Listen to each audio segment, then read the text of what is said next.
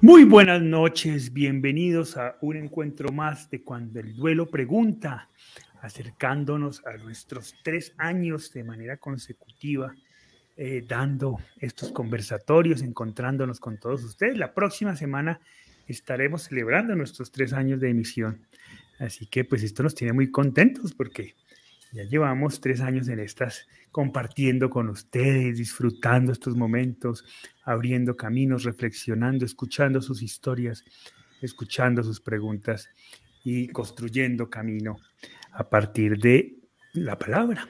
Esa es la idea de este espacio. Así que bienvenidos a un conversatorio más de las 15 tareas del velo.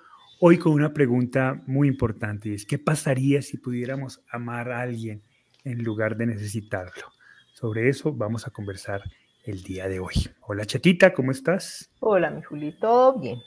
Felicitaciones por esos tres años y espero que, que podamos, hayamos podido llegar a muchos corazones tristes y ahorita estén sonrientes.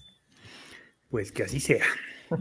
Hola Pa, ¿cómo vas? Muy bien, muy bien, muy bien, con, con mucha ilusión de tener una, un, un, conversatorio que sea útil, que sea práctico y que podamos tener muchos años más de estas experiencias.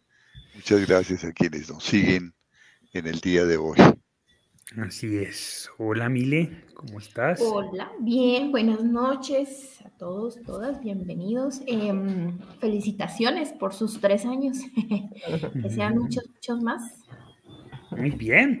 Y un saludo entonces para Perlita Contreras, que nos dice bendiciones, gracias por la gran ayuda con estos temas, para Sofía S., para Yonari Benalcázar Santa María, que nos dice que linda noche, para Jairo Domínguez desde Armenia, Colombia, eh, para Creando Cultura de Duelo, que nos felicita, dice felices tres años, para Denis Caraballo, que nos da saludes y bendiciones, y a todos los que poco a poco se están vinculando y conectándose hasta ahora, y a los que van a ver nuestra emisión eh, en diferido. Recuerden que pues, los conversatorios de todos estos tres años se encuentran en nuestro canal de YouTube de Cuando el Duelo Pregunta. Entran a YouTube, ponen Cuando el Duelo Pregunta y ahí están desde el primerito hasta el del día de hoy montados a disposición de todos ustedes que esperamos que puedan ser de utilidad. Muy bien, arranquemos entonces eh, para hablar sobre el tema. El tema nos propone algo fundamental que en esencia es el proceso del duelo y es el proceso del desapego. ¿Qué pasaría si pudiéramos eh, amar a alguien en vez de necesitarlo? Entonces, pues pa, como siempre en todos los conversatorios, demos un poquito de contexto sobre a qué nos referimos para poder abrir la conversación. Recuerden que el chat está permanentemente abierto, así que nos encanta escuchar sus preguntas, sus dudas, sus, comentarios, sus reflexiones, sus historias. De eso se trata este espacio. Así que comencemos dando contexto. Así es. ¿Qué pasaría si pudiéramos amar a alguien en lugar de necesitarlo? Esa es la esencia del duelo, como bien decías. Es el don, el don que nos regala el dolor, cuando lo elaboramos. El dolor nos puede destruir o nos puede dar este regalo inmenso.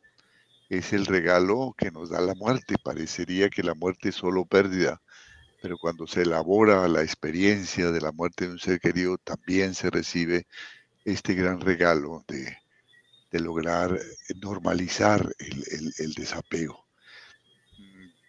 ya en, 1917 y lo hemos mencionado como el fundamento de toda esta reflexión en duelo, en, duelo y melancolía, eh, Freud lo, lo, decía muy claramente, ¿no? Decía, ¿en qué consiste el trabajo que, que se debe operar en el duelo?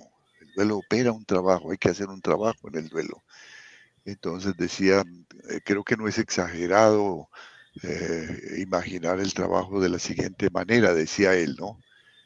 Cuando el, el yo, que para Freud, para el psicoanálisis es el lugar donde está ubicado el, el principio de realidad, dice cuando la realidad ha mostrado al, al, al, al ser humano, al, doliente, al que ha perdido el ser querido, que ya no existe más el objeto amado y eso no se da de inmediato, porque ustedes saben que media muchas negociaciones, negaciones, antes de que, de que digamos con todo realismo, ya tengo que aceptar que el objeto amado ya no existe más. Es decir, cuando se ha dado la aceptación, es uno de los pasos claves a los cuales nos hemos referido en varias ocasiones en estos conversatorios, cuando eh, se ha dado la aceptación y, hemos aceptado que el objeto amado no existe más, entonces de ese principio de realidad que está en, el consciente más profundo del ser humano, en la razón más profunda, la conciencia, eh, emana, dice Freud, una exhortación.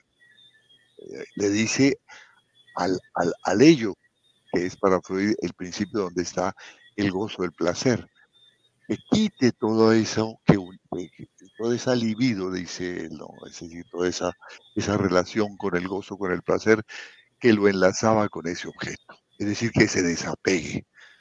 Esto es una cosa que, que lo dice la, reflexión al ser humano cuando acepta que no se ha ido, tengo que, que retirar esto, no puedo seguir pegado de, de él porque ya no existe. Esta fue la primera forma como lo vio Freud. Posteriormente, los mismos psicoanalistas han entendido que tal vez no se trataba de, retirar la relación. ¿Por qué la relación persiste más allá de la muerte? Lo que pasa es que tiene una transformación muy grande. Ya deja de ser una relación fundamentada en el apego, es decir, en la libido. Porque al comienzo la persona doliente eh, hace resistencia, no quiere, no quiere renunciar a eso. No es fácil hacerlo. Y entonces, generalmente la relación continúa. Puede ser una relación, si no se elabora el duelo, una relación triste para siempre porque continúa el apego y es un apego imposible. O puede ser una relación en donde empieza a transformarse ese, ese apego en algo mucho más profundo, el amor incondicional, ese, ese deseo de que, de que, el, ser, el ser querido haya sido feliz, de que hemos aprendido de él, de que donde quiera que esté, está feliz y si está en mi corazón tiene pleno sentido, si se mantiene la relación. Eh, el Buda se refirió a eso muchas veces, él lo dijo muy claramente, ¿no? Eh, la causa del dolor eh, es el apego. La causa del dolor en el duelo no es el amor que teníamos por la persona, por el ser querido como creemos porque el amor no requiere la presencia del amado para seguirlo amando. La causa del dolor que sentimos en, el duelo es el apego, la necesidad que teníamos de él. Lo necesitamos, entonces ya no está. ¿Y qué voy a hacer sin él? Entonces eso me genera dolor. Cuando aprendo a adaptarme a un nuevo medio en que él no está, acepto que no está, se da inmediatamente, inmediatamente, y esto ya se da no solamente a nivel inconsciente, sino a nivel consciente, lo que se conoce en el duelo como crecimiento postraumático. Es un hecho irrefutable. Cada vez que se celebran los Juegos Paralímpicos, y ahora mismo se están celebrando unos Juegos Paralímpicos muy especiales, es una demostración de cómo estas personas que fueron duramente golpeadas por la, por la vida, eh, y, quedaron con limitaciones físicas, desarrollan capacidades extraordinarias, no solamente físicas para participar en unos Juegos Olímpicos, sino de sentido de vida, y lo hacen con entusiasmo, con felicidad, con fe, con convicción, con coraje, una serie de, de valores que nacen de la elaboración del dolor se fortalecen los valores, se reformula el sentido de la vida, se empieza a pensar en términos de solidaridad, cómo puedo ayudar, cómo puedo hacer equipo, se desarrolla una de las de las cosas más bellas que puede tener el ser humano, que es la compasión, ese amor incondicional hacia los demás, hacia todo lo creado, ¿no? No solamente los seres humanos, sino todos los seres vivos, la naturaleza, ese respeto eh, que lleva a la serenidad, a un profundo sentido de vida. Todo eso es lo que puede pasar cuando nos decidimos amar a alguien en lugar de seguirlo necesitando. Y es el regalo de la muerte, porque no va a estar. Entonces, ¿para qué lo necesitamos? ¿Para qué lo seguimos necesitando? Todo el trabajo del duelo es poder desde el sentimiento, desde la razón y luego desde nuestra conciencia más profunda, entender que ahora podemos amar a esa persona con amor incondicional que no necesitamos de su presencia física para ser felices. Entonces todo en nuestro entorno se transforma. Hemos normalizado el dolor. El dolor ya no nos hará daño. El dolor es un gran amigo, como hemos dicho muchas veces. El dolor nos indica que hay una disfunción física, emocional, eh, eh, espiritual, mental, que hay que prestarle atención. Cuando se exacerba el dolor, se vuelve sufrimiento y, lo, y, decimos que es imposible manejar ese dolor, que el dolor ya me, me, me, me tiene completamente abatido y que mi vida perdió sentido, entonces allí en ese momento el dolor nos hace un tremendo daño. El amigo del dolor, que era un mensajero, se convierte en algo muy dañino y hay que volver a normalizarlo, colocarlo en su justo lugar. El, dolor como un mensajero, como aviso. En la muerte de un ser querido es una oportunidad para normalizar ese dolor, sanar ese dolor que hace daño porque así está exagerado, exacerbado y colocarlo en su justo medio como mensajero y abrirnos ya no al, apego, que es la causa del dolor, sino amar. Amar no solamente a nuestro ser querido, sino amar todas las posibilidades donde podamos servir. Y entonces empezamos a pensar que nuestro duelo no es único, eh, que podemos encontrar otras personas a quienes servir. Hay muchas cosas que podemos eh, ganar si, si nos decidimos a amar a alguien que ya no está en presencia física, en lugar de empeñarnos en seguirlo necesitando.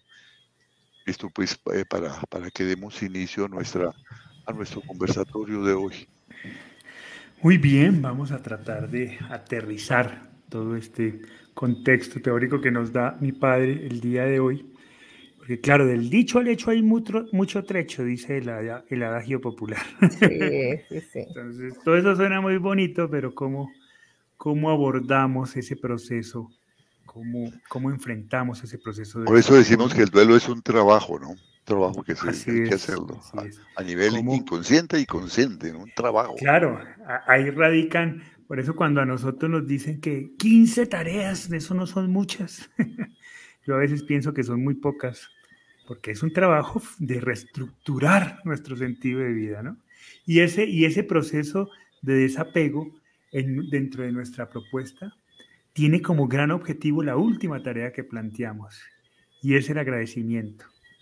Y para poder agradecer hay que desapegarnos, ¿no? Ese es el gran reto y eso exige replantear todos nuestros conceptos, todas nuestras convicciones, toda la esencia de nuestra existencia y reconstruirla y eso, pues, es serio, ¿no? No es un trabajo, no es un juego, es un trabajo serio como merece el amor que nos ata a nuestro ser querido. Así que tratemos de, aterrizar todo esto, chata. Tú que eres la, experta aterrizando. aterrizando el tema. ¿Cómo, cómo, cómo, ¿Cómo comparamos ese, o no sé si tú tienes claro ese proceso tuyo de, de, madre que está apegada a su hijo, ¿cierto?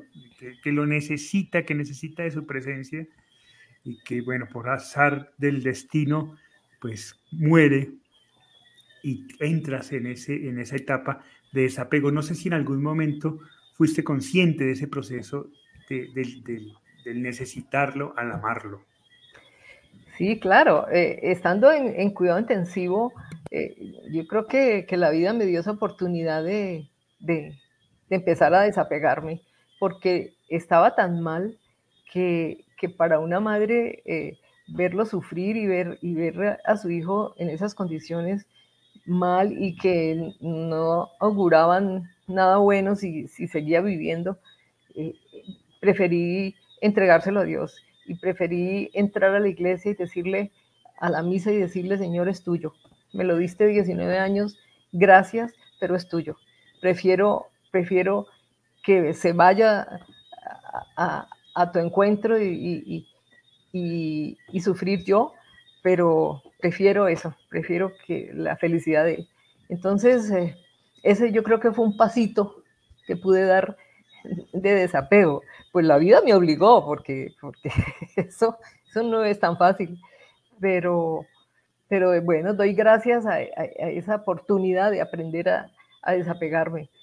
pero es que es tan difícil porque es que el apego lo trae uno desde que nace, porque es que uno nace, nace dependiendo de los papás. Se apega a los papás porque si no le dan comida, no lo, no lo cuidan, no lo, no lo bañan, no lo consienten, no lo eh, eh, levantan, no lo educan, pues fríos, están fregados, pobrecitos, los bebés. Entonces, estamos apegados a, los padres y el padre se apega a uno eh, teniendo que dar todo eso. Entonces, más adelante eh, la persona crece y, y, ahí sí no importa el apego con los padres porque salen a hacer su vida. Es que, es que la vida es sabia y, salen a, hacer su vida, sus estudios a otra parte, eh, se enamoran, se casan y, no importan los padres, el apego a los padres, chao.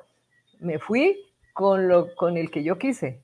Entonces, eh, eso, eso es complicado. Y después le quitan a uno el hijo y entonces después de, amarlo, de, apegarse a él, de, de, verlo todos los días, de, de chocholearlo todos los días, de amarlo, de consentirlo, y prun, no, nos quitan de pronto a ese ser tan, tan amado. Entonces es una vida eh, difícil, pero sabia, porque gracias al, al desapego logra uno entender el dolor de la muerte del ser querido.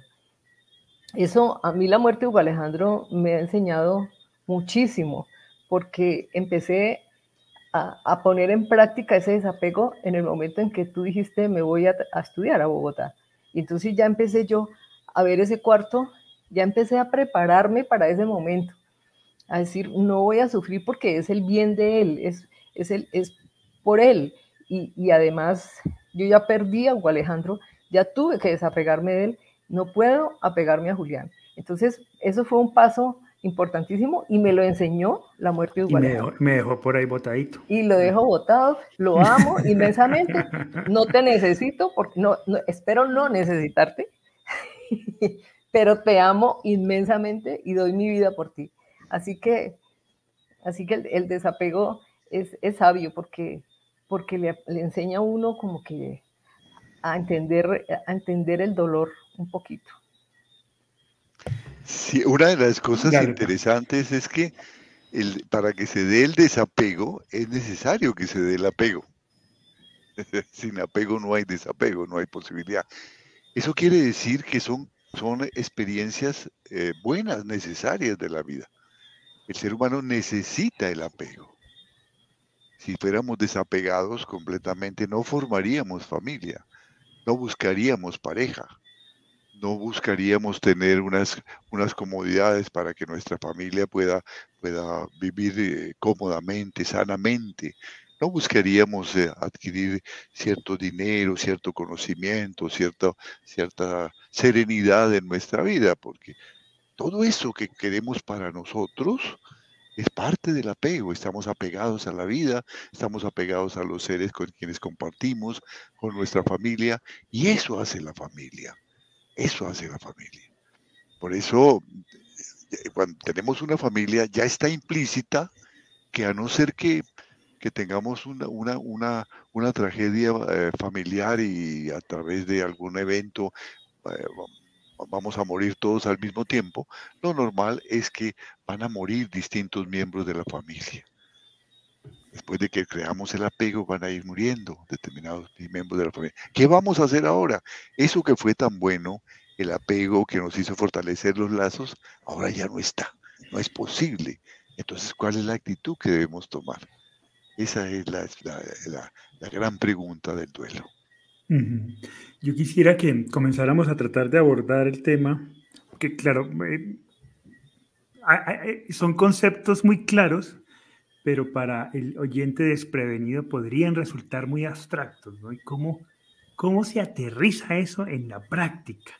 Yo quiero hacer un, un, un, esfuerzo inicial para ir planteando y encaminando el tema, a ver, a ver, a ver si, si logro construir ese aterrizaje desde la práctica, desde las decisiones que para nosotros son tan importantes, ¿no? Y quiero hacerlo a través de la participación de Cristi Toro, que dice, el dolor se enfrenta conllevando las tareas diarias que normalmente realizábamos con ellos. Es difícil, pero se logra poco a poco. Y eh, lo que Cristi de alguna manera se refiere es a algo que a mí me parece importantísimo dentro del proceso del vuelo, es, es a recuperar la rutina sin él, ¿no? Y eso de alguna manera comienza a liberar las, las, las ataduras del apego. Digamos que el apego se afianza en la rutina, porque mm, digamos que mi, rutina se sustenta en la relación con ese otro en determinados, en determinados momentos del día o del mes o de mi vida. Cuando ese otro no está, pues yo tengo que reconstruir esa rutina. Y ese reconstruir esa rutina, primero me da la claridad de, de ver que no necesito al otro, ¿cierto? Que, es, que, que puedo reconstruir una rutina diferente sin ese otro, ¿cierto? Pero además también puedo valorar esa rutina que construía con él. Entonces, ese juego de pensarlo desde volver a construir mi retina, mi rutina, no mi retina, hace que, que pueda comenzar a trabajar el desapego. No sé si estoy orientado o no orientado. es muy importante, es decir, desde el punto de vista del trabajo que hay que hacer, es muy importante lo que acabas de anotar porque es realmente eso, es construir una nueva rutina. He hecho una rutina con él y ahora tengo que construir una nueva rutina sin él. Y lo más interesante es que la psicología nos ha demostrado que se pueden construir nuevas rutinas. Se necesita un trabajo continuado, posiblemente una orientación para que ese trabajo sea posible. Se necesita un esfuerzo de la voluntad. ¿no? Inclusive se han hecho mediciones en psicología experimental sobre la cantidad de veces que debemos realizar un nuevo acto para poder adquirir nuevas rutinas, cambiar nuestras rutinas. ¿no? Se habla que entre 30, 60 veces de realizar una nueva decisión, un nuevo acto, eh, cambiamos la rutina, a no ser que estemos hablando de, de vicios, ¿no? En donde ya vamos más allá de la rutina. El vicio necesita un trabajo eh, farmacológico, inclusive un trabajo de abstención, un trabajo clínico, porque ya hay un proceso bioquímico en el cuerpo.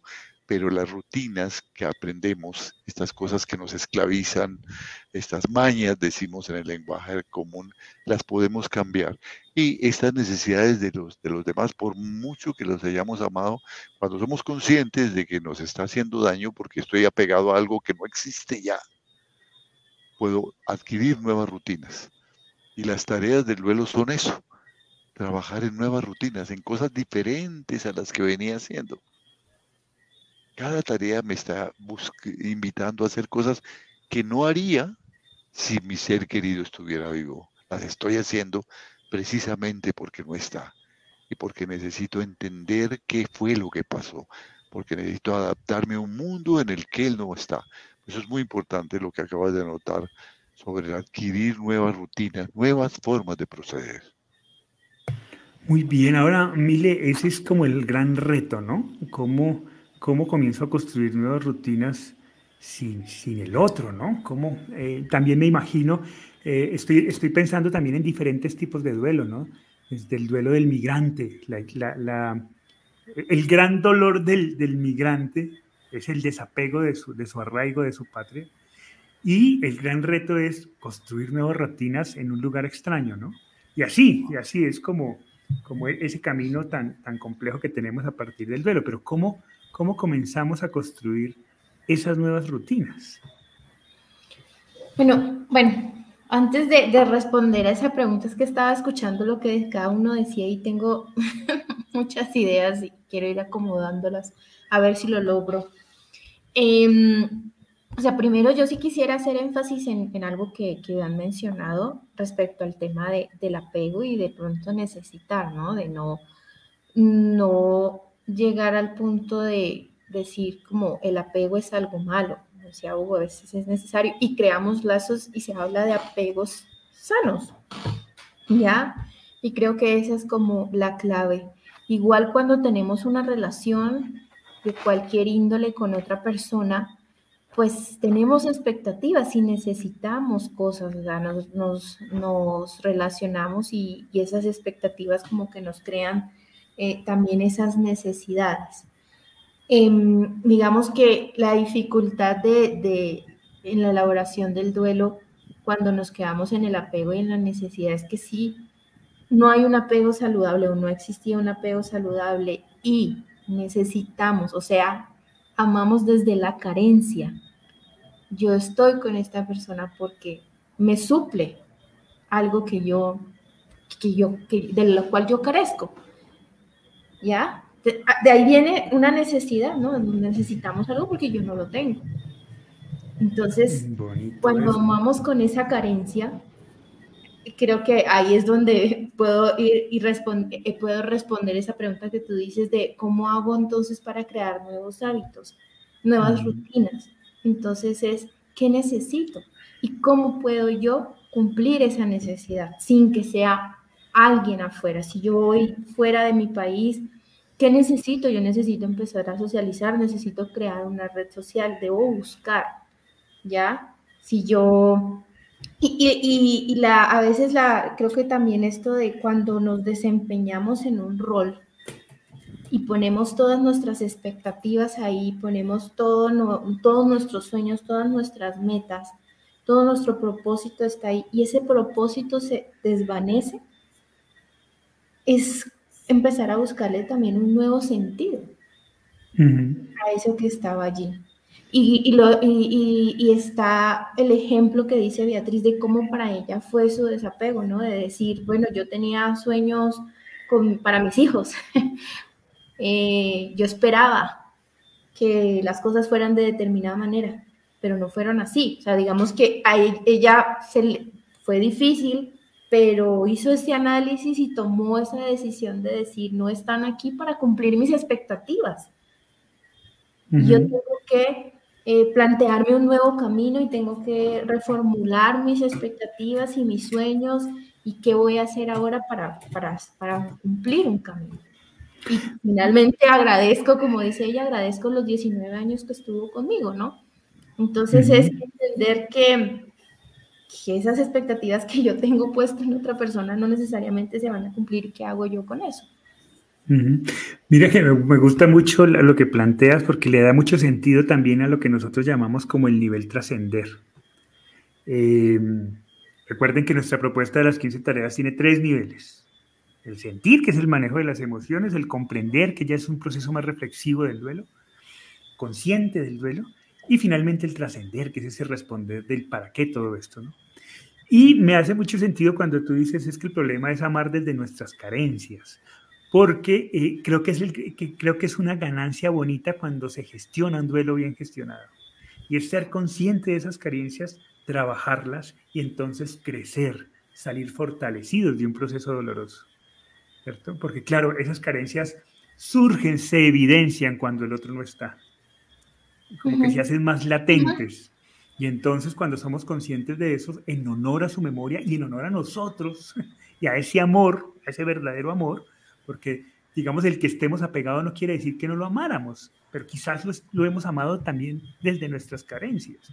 Y entonces, ¿cómo podemos suplir esas carencias siendo mejores seres humanos para, para trascender ese dolor, ¿cierto? Y dignificar su memoria a través de, del agradecimiento, de salir fortalecidos ¿no? de ese proceso. Eh, em, eh, ahorita que, que, hablas, por ejemplo, pienso en un ejemplo, ¿no? A veces muy común en las mujeres cuando eh, están en, en, duelo por su pareja. Y cuando, no sé, pienso en algunos casos. ¿Cómo era la relación con tu pareja? Es que él hacía todo. Era como incluso un padre para mí. ¿Ya? Y entonces me cuidaba, hacía, compraba, estaba pendiente. Entonces ahí está ese, ese apego, ¿no? Ese miedo también de que ahorita tengo que enfrentar y no sé cómo y, empezar a crear esa rutina de que yo tengo que pagar, de que yo tengo que ser, que como empezar a no a llenar esos vacíos, sino a construir eso que, que, que yo no he podido ser y que tengo que empezar a desarrollar. Y creo que también está muy relacionado el que eh, necesitemos a nuestro ser querido cuando se va, está muy relacionado cómo hemos aprendido a amar. A veces también desde, desde, el, desde el, como una cosa, ¿no? Tenemos, tenemos hijos, tenemos familia, desde el tener, ¿no? Como una cosa nuestra, nuestra, de nadie más. Y por eso nos cuesta soltar. A veces tengo un esposo, tengo unos hijos, tengo una casa, tengo un carro. Como tenemos tantas cosas que son mías, mías de mí, entonces no las suelto. Cuando, cuando esa relación de amor, eh, ahí sí desde el trascende, trasciende, ya no, no es lo que tengo, lo que me hace falta, sino que la empiezo a ver desde otra manera, empiezo a cambiar esos lazos de, relación con mi ser querido que ya no está, pues empiezo a soltar muchas cosas, empiezo a, soltar el que ya no está, ya no lo tengo, ahora está conmigo de otra manera. Muy bien, vamos a comenzar a interactuar ya con, con, las personas que nos acompañan hasta ahora, que están escribiendo en el chat y nos están compartiendo. Y quiero comenzar a compartir eh, con el comentario de Marian González que nos dice, ¿será que cuando reconozcamos que la muerte es parte de la vida y la transformación del dolor, es más fácil el proceso del desapego? Nos dice Marian y nos suelta esa perlita de preguntas. Yo creo que sí. Muy bien. Antes de, escuchar sus reflexiones, eh, vamos a un pequeño corte de comerciales. Si ustedes me lo permiten, quisiera compartir con ustedes como lo dijimos la, semana pasada, eh, esta semana abrimos inscripciones para tres de nuestras certificaciones para cerrar el año con broche de oro. La primera certificación es acompañamiento al duelo por suicidio. Ahí nos acompaña una experta en términos en temas de suicidio, que es eh, Jackie Secaes, que además de ser sobreviviente de suicidio, es una profesional que ha dedicado su vida entera al estudio del fenómeno y acompañar a familiares de personas que han tomado la decisión de suicidio. Eh, la otra certificación es cómo crear y acompañar grupos de apoyo. Pues ahí está depositada toda nuestra experiencia de 30 años eh, para brindarles a ustedes herramientas que les permitan construir grupos de apoyo eh, efectivos, amorosos, estos espacios que suelen ser tan efectivos en todos los procesos de acompañamiento. Y finalmente, la certificación de duelo gestacional y neonatal. Aquí nos acompañan eh, las chicas de parir.co, que son especialistas en todo el proceso de gestación, de nacimiento y de crianza y de todos los procesos que esto implica en la mujer y en la familia. Así que es una certificación muy bonita, ya esta es nuestra segunda edición, así que también invitarlos a esa. Si quieren inscribirse en cualquiera de las tres, en dos o en las tres, pues ahí estamos compartiendo eh, el enlace de WhatsApp para que se contacten con nosotros y con muchísimo gusto les enviamos toda la información necesaria. Muy bien. Entonces nos decía, nos decía Marian González que si será que reconociendo que la muerte es parte de la vida, el desapego es más fácil. ¿Tiene sentido eso que nos dice Marian?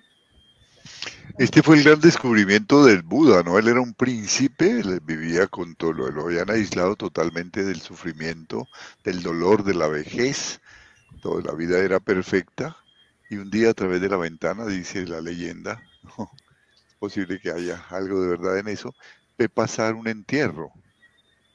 ¿Y esto qué es? Y entonces decide salirse por la ventana y empezar a seguir el entierro. Y encuentra que hay gente enferma, y encuentra que hay gente que está vieja, que no puede casi caminar, vivir, y se da cuenta que hay mucho sufrimiento. Entonces se da cuenta que esto es una cosa real, que esto de, del dolor no, no, no, era una cosa, eh, eh, se lo habían tratado de evitar, lo habían tratado de aislar de toda esta experiencia del sufrimiento de la vida, de las pérdidas de la vida, y cuando las confronta, entonces se da cuenta que la vida es así. Y que negarlo pues es infantil. Lo que pasa es que el mundo de hoy nos invita a hacerlo. Porque hay muchos distractores en el mundo de hoy. En donde no tenemos, tenemos muy poco tiempo para reflexionar sobre estas cosas. Las personas dicen, bueno, yo doy mi, mis diezmos en la iglesia para que se ayude a los pobres, eh, contribuyo con mis impuestos y ojalá no, tenga nada que ver con esto porque no tengo tiempo, eso es muy doloroso. Ir, a, ir a ver cómo se sufre en un hospital o en un geriátrico o cómo la gente eh, está muriendo de enfermedades terminales y acompañarlos, pues esto esto requiere una vocación muy especial que, que no se da. Entonces, reconocer que la muerte es parte de la vida es una decisión muy importante. Eso no nos aísla del dolor. Claro. Eso no nos aísla del dolor. El hecho de que seamos eh, psicólogos dedicados al trabajo del duelo o tanatólogos no nos va a aislar del dolor, pero sí nos va a permitir elaborar un, un camino, un trabajo cuando el dolor nos acompaña y permitirle que el dolor ingrese a nuestra vida y vivirlo, vivirlo en, un, en, en, cierta medida importante, porque no sé, es innegable, es el desapego, no, no podemos vivir en la vida, como hemos dicho, sin el apego, siempre estaremos allí y ahora nos están pidiendo de un momento a otro que amemos con amor incondicional. Esto es durísimo, entonces hay un proceso. Y cuando cuando ya se entiende esto como algo normal, se puede elaborar. Eh, eh, parecería que fuera una utopía, pero resulta que esa es una condición más de nuestra cultura occidental. En la cultura oriental, la muerte no constituye esa tragedia que constituye para nosotros. La muerte es esperada, la muerte le da sentido. ¿no? En, las, en las ideologías orientales que creen en la reencarnación, pues sin la muerte simplemente no puedo reencarnar y no puedo mejorar mi proceso. ¿no? Eh, podría pensarse que en la cultura cristiana que piensa que, cree en un cielo, en un paraíso más allá de la vida, pues también hay una gran razón para aceptar la muerte, ¿no? Ahora va a terminar definitivamente el dolor. Sin embargo, en nuestro caso no se da eso. En la cultura oriental sí se da el aceptar que la muerte tiene sentido, que hay que dolerse, entonces se incinera el cuerpo, se lanza a uno de los, de los, de los elementos, ¿no? al agua, o al aire, o al fuego, o, a la tierra, ¿no? y, se continúa la vida. ¿no? no quiere decir que se niegue el dolor, pero hay un camino elaborado porque la muerte le da sentido a la vida y esto lo tienen claro y lo viven en su ideología. Para nosotros no, nosotros vivimos en el trabajo, vivimos en el placer, vivimos en, en, el internet, vivimos en, en, otro cuento, ¿no? Completamente distinto. Y cuando hablemos, hablemos de la muerte, ¿a quién se le va a ocurrir en una reunión familiar? Oye, hablemos de la muerte que esto nos va a pasar a todos. Oye, pero ¿qué te pasa a ti, no? Estás loco, pero ¿cómo nos vas a traer ese tema? Traigas esas malas No hablemos de eso ahora, dice. Más bien tómate una cerveza, hombre, y deje de tontear, ¿no? Nadie, ¿En dónde se, se enseñan en las escuelas el tema de la muerte?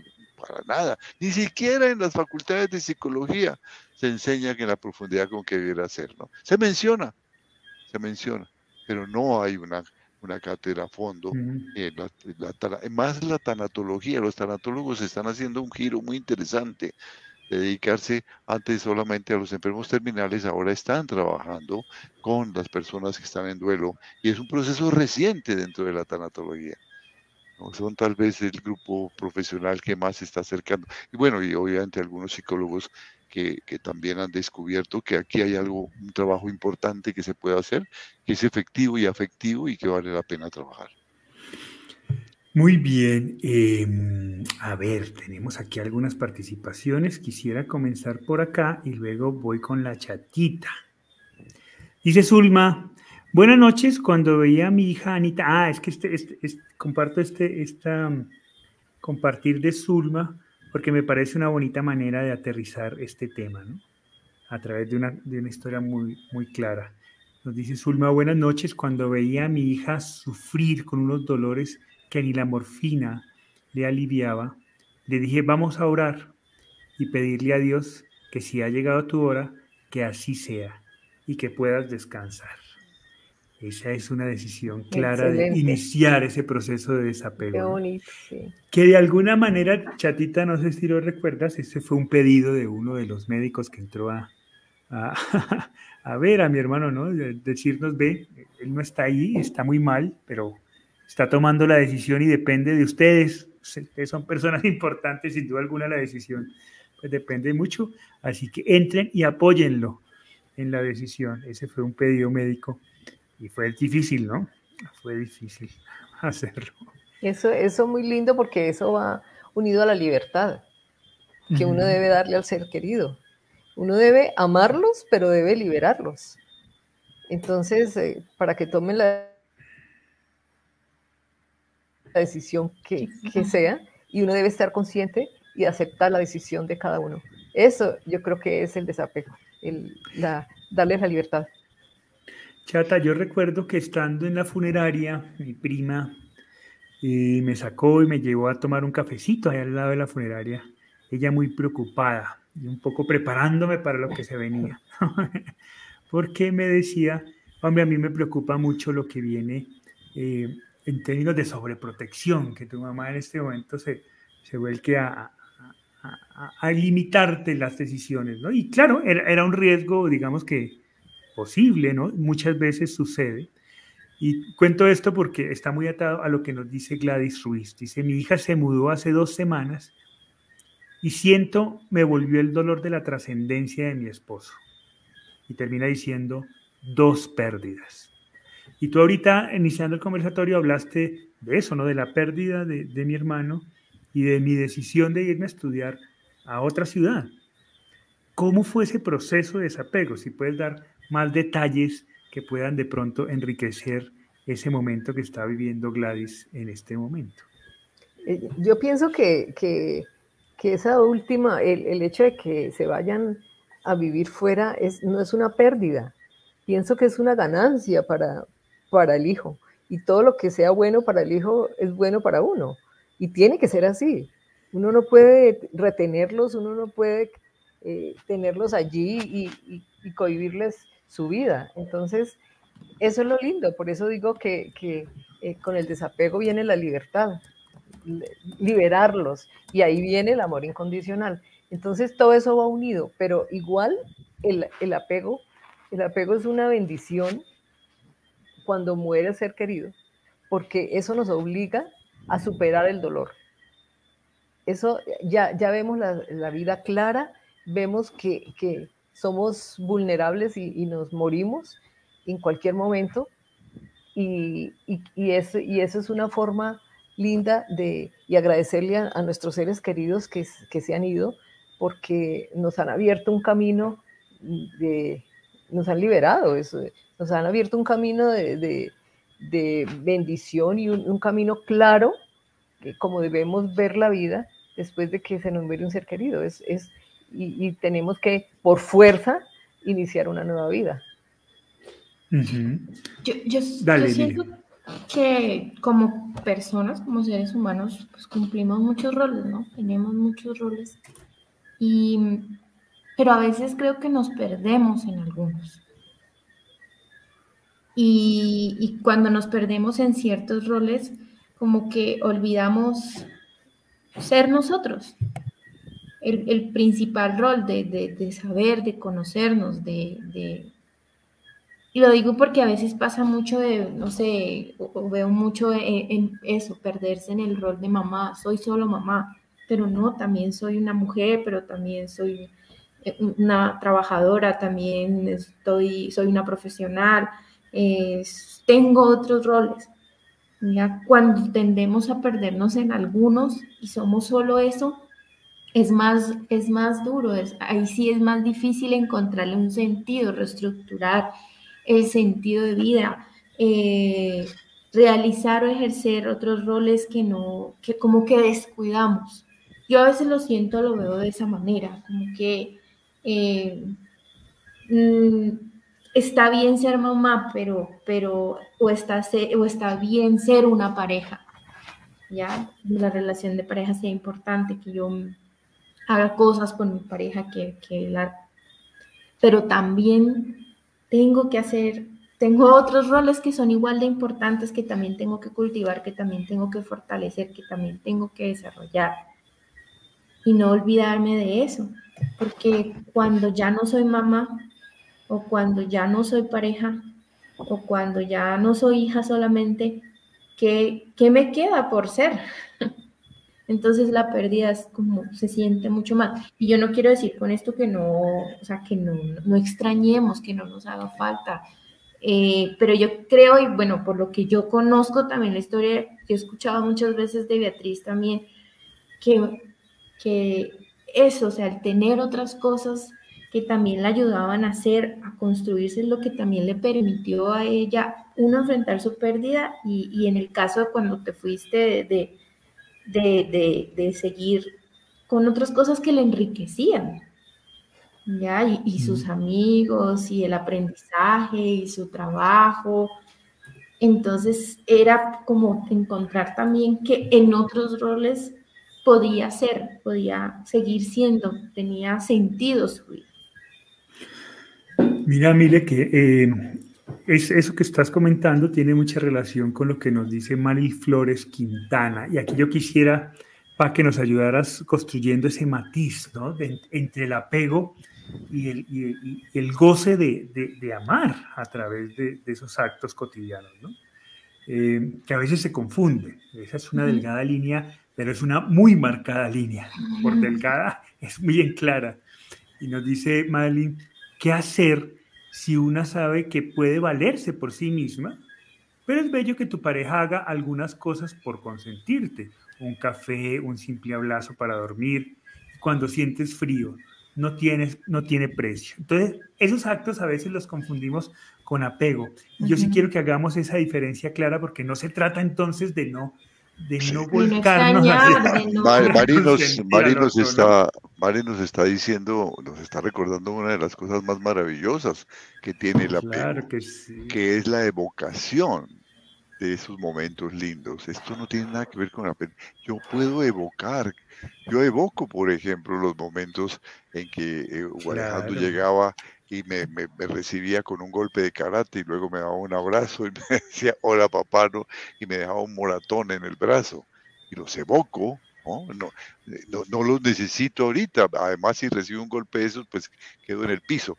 Pero los evoco con mucho, con mucho cariño.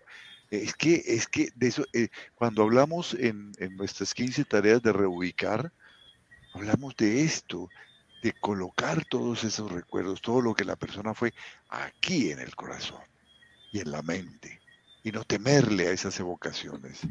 ¿no? Y recuerda, se van a recordar con, con, con, agridulce, con saudades, con esa nostalgia de encuentro, ¿no? A veces con una lágrima y muchas veces con una sonrisa, ¿no? Se escurre una lagrimita recordando, pero bien, bien, pero qué lindo que te haya conocido, qué linda tu vitalidad, tu vida, qué rico el café que recibía por la mañana, ¿no? Y si lo puedes hacer con, con, con, tus hijos, si lo puedes hacer con un familiar, si puedes brindar ese cariño que aprendiste de él, pues esa es otra forma de evocar en acción eso. Y eso no tiene por qué causarte daño, eso está lejos del apego. Acepto que ya no está, pero fue lindo, fue lindo, lo evoco y lo traigo a mí aquí y ahora, no como una tragedia, porque no puede serlo, fue algo maravilloso y lo traigo a mi recuerdo. Cuando traemos recuerdos gratos al aquí y ahora, estamos eh, activando esas partes de la vida que nos hacen maduros, que les dan sentido, y eso está bien. está bien. Eh, quería referirme también a la tendencia que tenemos de sumar dolores, de sumar duelos es que viví esto y luego y luego. Justamente una de las de los de las grandes eh, ganancias que tenemos cuando trabajamos un duelo bien es que luego cuando viene otra pérdida no es que no la sintamos, sino que ya conocemos que sabemos manejarla sabemos, vamos a ver, vamos a trabajar esto, pero, pero no lo voy a sumar a mi saco del dolor, porque es que mi dolor anterior ya no me hace daño, elaboré ese dolor. Si no lo he elaborado, sí se va sumando, porque ahí hay una cosa que está pendiente, un trabajo que está pendiente que nunca hice que lo eludí por falta de tiempo, por falta de interés, por miedo, por lo que sea, pero lo eludí. Entonces llega un nuevo dolor, una nueva pérdida y lo voy sumando al saco. Es muy frecuente decir, ¿no? Se pasó durante la pandemia. Durante la pandemia, como vinieron tan intempestivamente muchas pérdidas, las personas no tuvieron tiempo de elaborar la pérdida más importante y los fueron sumando a su saco. Y cuando ya pudimos volvernos a ver las caras, pues tenían un saco de pérdidas y de dolores muy grandes por eso había que comenzar por la más, por la más grande de las pérdidas y, aprender el camino de la elaboración del dolor.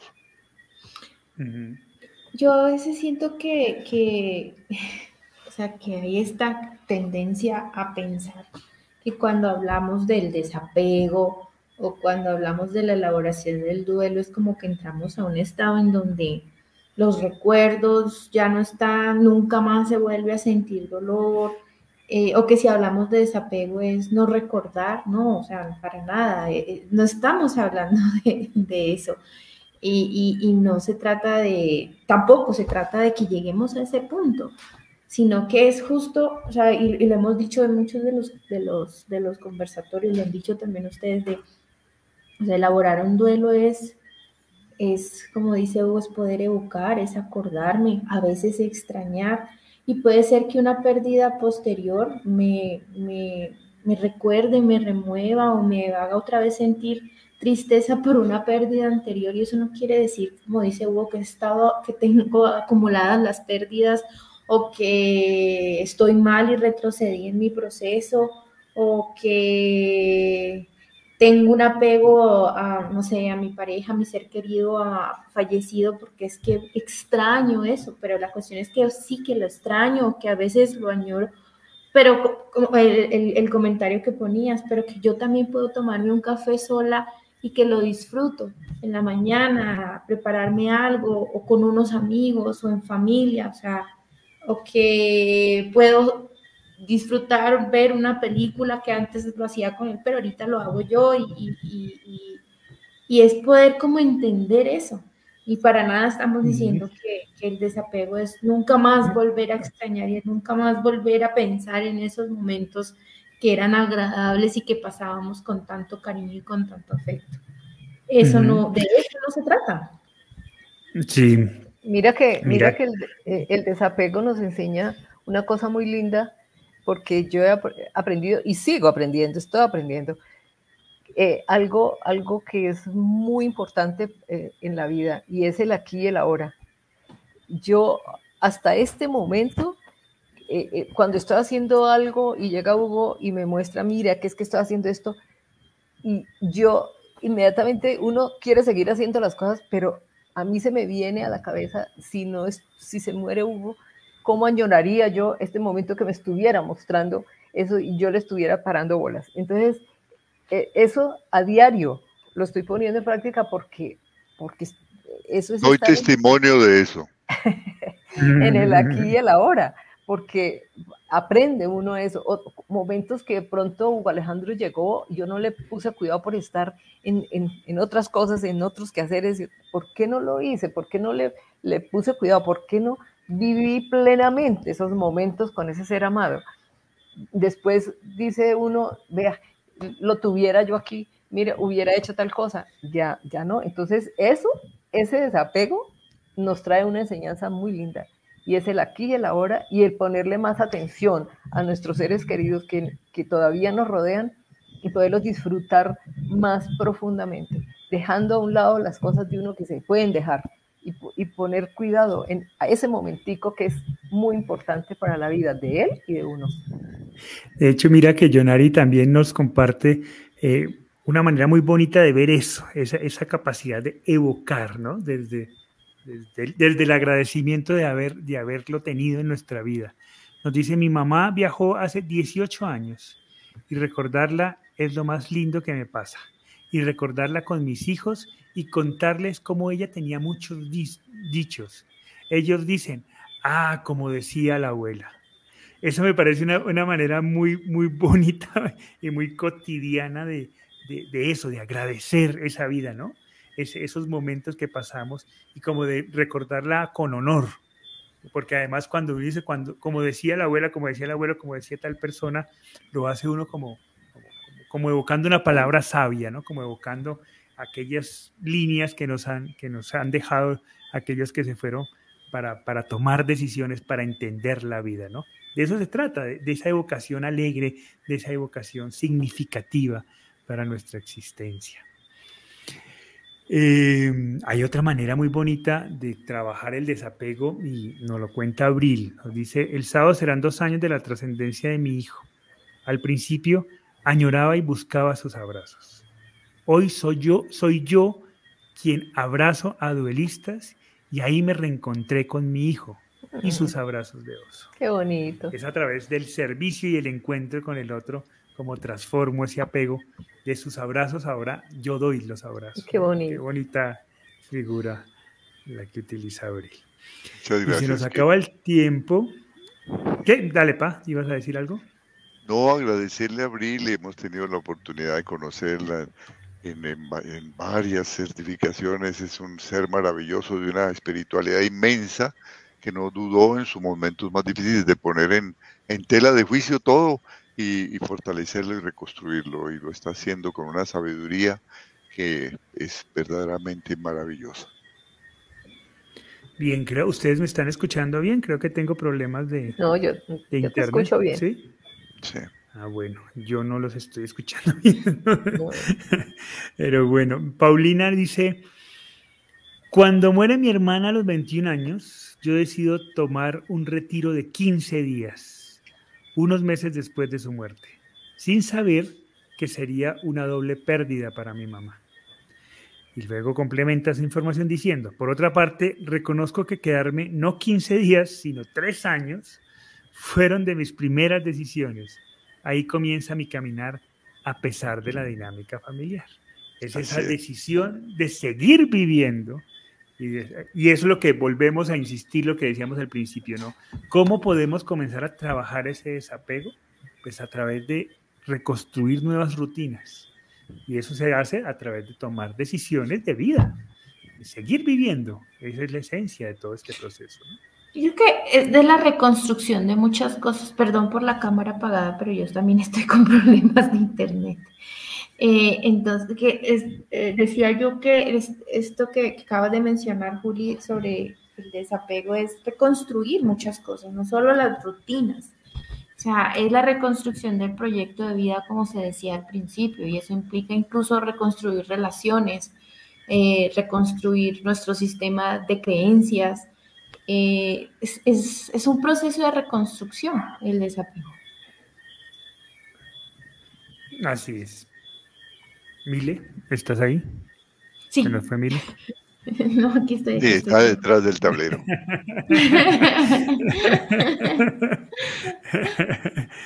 Muy bien, nos dice Marian González que si nos pregunta que si vamos a hacer charlas sobre prevención del suicidio, seguramente vamos a hacer un especial porque justo este es el mes de la prevención del suicidio, así que con seguridad lo, lo haremos y pues ahí invitaremos a nuestra experta en el tema, Jackie, para que nos apoye y nos ayude en el tema, ¿no?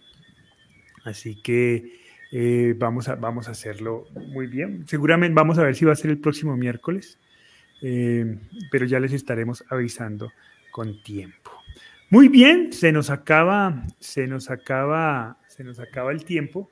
Así que pues agradecerles a todos ustedes por su compañía, agradecerles a todos ustedes por sus historias, por sus comentarios, por sus reflexiones, por compartir con nosotros este espacio que esperamos haya sido de mucha utilidad. Recuerden que las inscripciones están abiertas eh, para quienes quieran participar en nuestras certificaciones eh, de las 15 tareas del duelo. Una, acompañamiento al duelo por suicidio, otra, cómo formar grupos de apoyo y la siguiente, duelo gestacional y neonatal.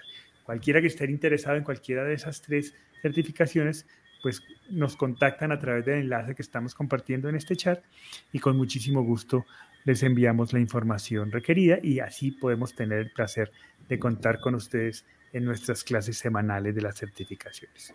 Bueno, chatita, gracias. Bueno, mi Juli, una linda noche para ustedes y para todos los que nos acompañaron esta noche, que es, es muy gratificante leer todos sus comentarios, porque como que nos une a todos en esta lucha por, por ayudar y por salir adelante con estos tropiezos Así. de la vida tan malucos. Así es. Sí, un, un Gracias, un saludo muy grande para todos y recordemos, aprovechemos estos momentos tan maravillosos que nos brinda el apego para que fortalezcamos nuestra voluntad cuando sea necesario desprendernos de él. Si vivimos muchos años, vamos, va a llegar ese momento, pero hay que gozar mientras estén los seres queridos a nuestro lado y hay que vivir ese momento. Y gracias, Chacita, por hacerlo conmigo. Así es. Eh, bueno, Mile, creo que se nos acaba de ir, a- que tuvo algo ahí urgente, eh, pero ya, ya vendrá a despedirse. Muchas gracias a todos ustedes, se nos fue Mile, muchas gracias a todos ustedes por acompañarnos, por contactarse con nosotros, por, por escucharnos eh, y por, por, por creer en que este es un espacio que puede generarles valor a cada uno de ustedes. Recuerden, todos los miércoles, la próxima semana entonces ya me están confirmando, está programado el especial sobre suicidio, sobre el duelo de suicidio. Y, em, y vamos a hacer un especial este mes para celebrar nuestros tres años, que ahí nos siguen felicitando en nuestros tres años. Así que seguramente la próxima semana es el especial de duelo por suicidio y la siguiente pues haremos el especial de nuestros tres años para celebrarlo como se debe, con bombos con tantos amigos que hemos recogido en estos tres años. Exacto, vamos a ver si invitamos a alguien que nos acompañen en estos conversatorios. Algunos de esos que entran en todos los conversatorios tienen que estar aquí. Así que vamos a comenzar a hacer invitaciones para ese especial maravilloso de los tres años. Les enviamos a todos. Mile les manda un fuerte abrazo a todos. Les le tocó conectar, desconectarse de urgencia. Creo que tiene un paciente ahorita. Entonces ya le llegó. bueno, un fuerte abrazo para todos. Nos vemos el próximo miércoles por este mismo espacio. Recuerden, en YouTube cuando el duelo pregunta, o también pueden suscribirse al canal de psicóloga Milena Casas. Cualquiera de esos dos canales este, encontrará estos conversatorios y mucha más información. Les enviamos un fuerte abrazo y les deseamos una feliz noche. Hasta el próximo miércoles. Chao, chao. Chao.